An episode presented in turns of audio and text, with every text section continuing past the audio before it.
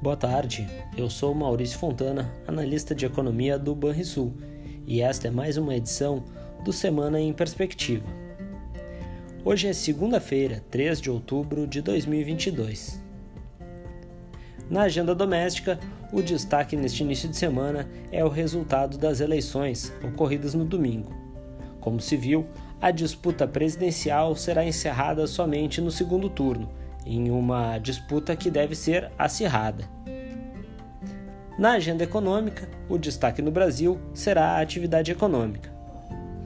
Hoje, viu-se que o PMI industrial para o Brasil caiu de 51,9 em agosto para 51,1 pontos em setembro, permanecendo dentro do território de expansão pelo sétimo mês consecutivo mas ainda sugerindo uma melhora mais fraca no setor neste período.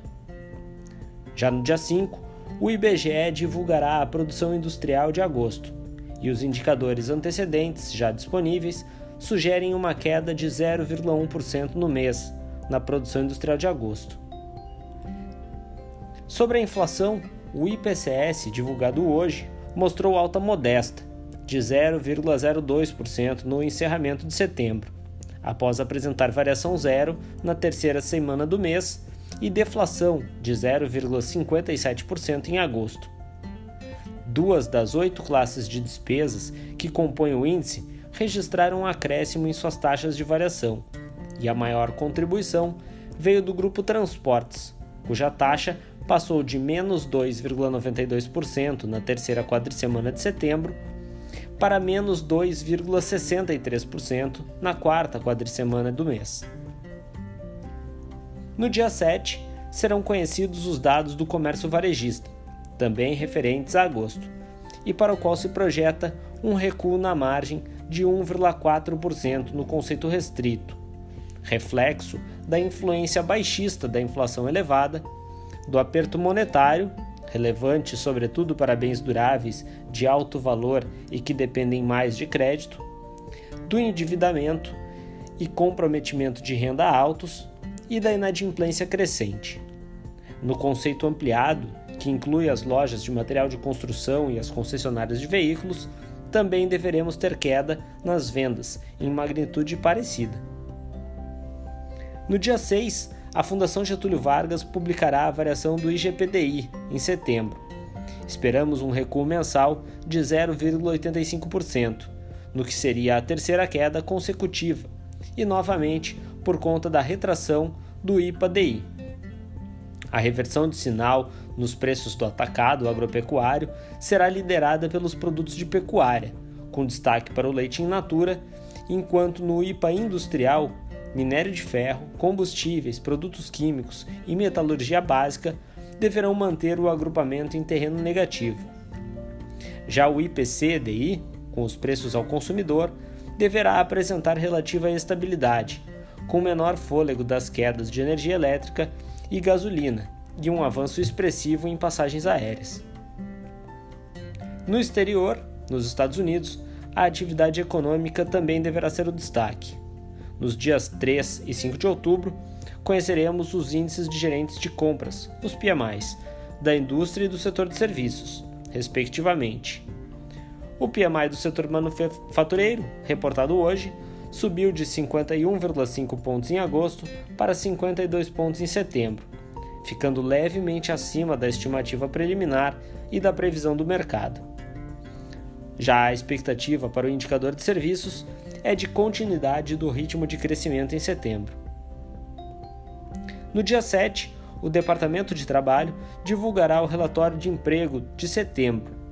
O cenário mais provável é de continuidade da taxa de desemprego em 3,7%. A folha de pagamentos americana deve ter moderado sua expansão para 250 mil vagas, depois de marcar expansão de 325 mil vagas no mês anterior. Já os salários por hora trabalhada devem ter avançado novamente na margem. Por fim, na zona do euro, conheceremos dados de PMI. Hoje foi a vez dos PMIs da indústria, com leitura de 48,4 pontos, bem abaixo da projeção de mercado e a maior queda na atividade industrial da zona do euro desde junho de 2020.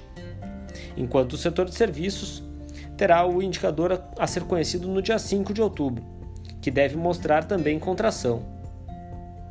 Finalmente, no dia 6, será divulgada a variação mensal das vendas no varejo da região. Para agosto, se espera a queda de 0,4%. Estes são os principais dados que devem movimentar os mercados ao longo da semana. Agora vamos aos destaques do mercado financeiro com o analista da Banrisul Corretora, Guilherme Volcato.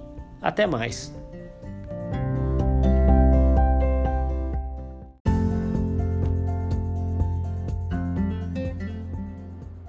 Boa tarde, investidores.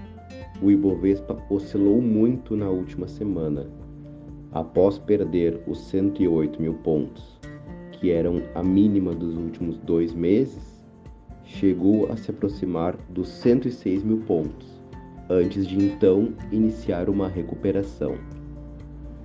Refletindo os resultados das eleições de ontem, o mercado tem uma incrível valorização hoje e negocia nos 115 mil pontos, maior patamar desde abril.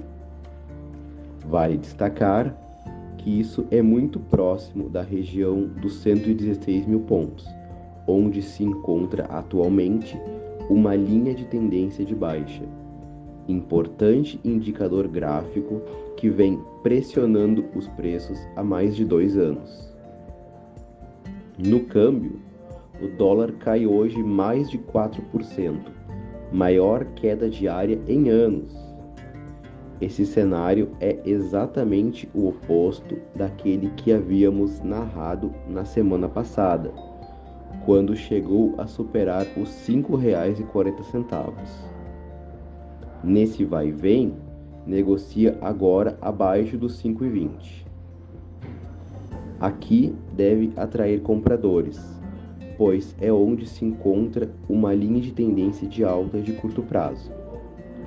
Caso ela seja perdida, a moeda norte-americana deverá testar o importante suporte dos R$ reais. O mercado segue ganhando cada vez mais volatilidade, como nível de aversão ao risco local, refletido por juros futuros novamente nas mínimas, cada vez menor. Os preços dos ativos locais, que pareciam estar ignorando a eleição deste ano, com o segundo turno do pleito sendo realizado apenas daqui a um mês, haverá tempo suficiente para que movimentos especulativos possam surgir. Em 2018 e principalmente em 2014 foi assim oportunidades de curto prazo costumam surgir em momentos como esse, de modo que a recomendação aos investidores é que, após indicarmos novas compras na semana passada, agora é o momento para realizar lucros em ações domésticas, preferencialmente um aumento de exposição a ativos internacionais. A expectativa é de que o Ibovespa recue ao menos até os 110 mil pontos, onde então poderemos reavaliar o cenário. Você ouviu o Semana em Perspectiva com as principais informações financeiras para os próximos sete dias. Até mais!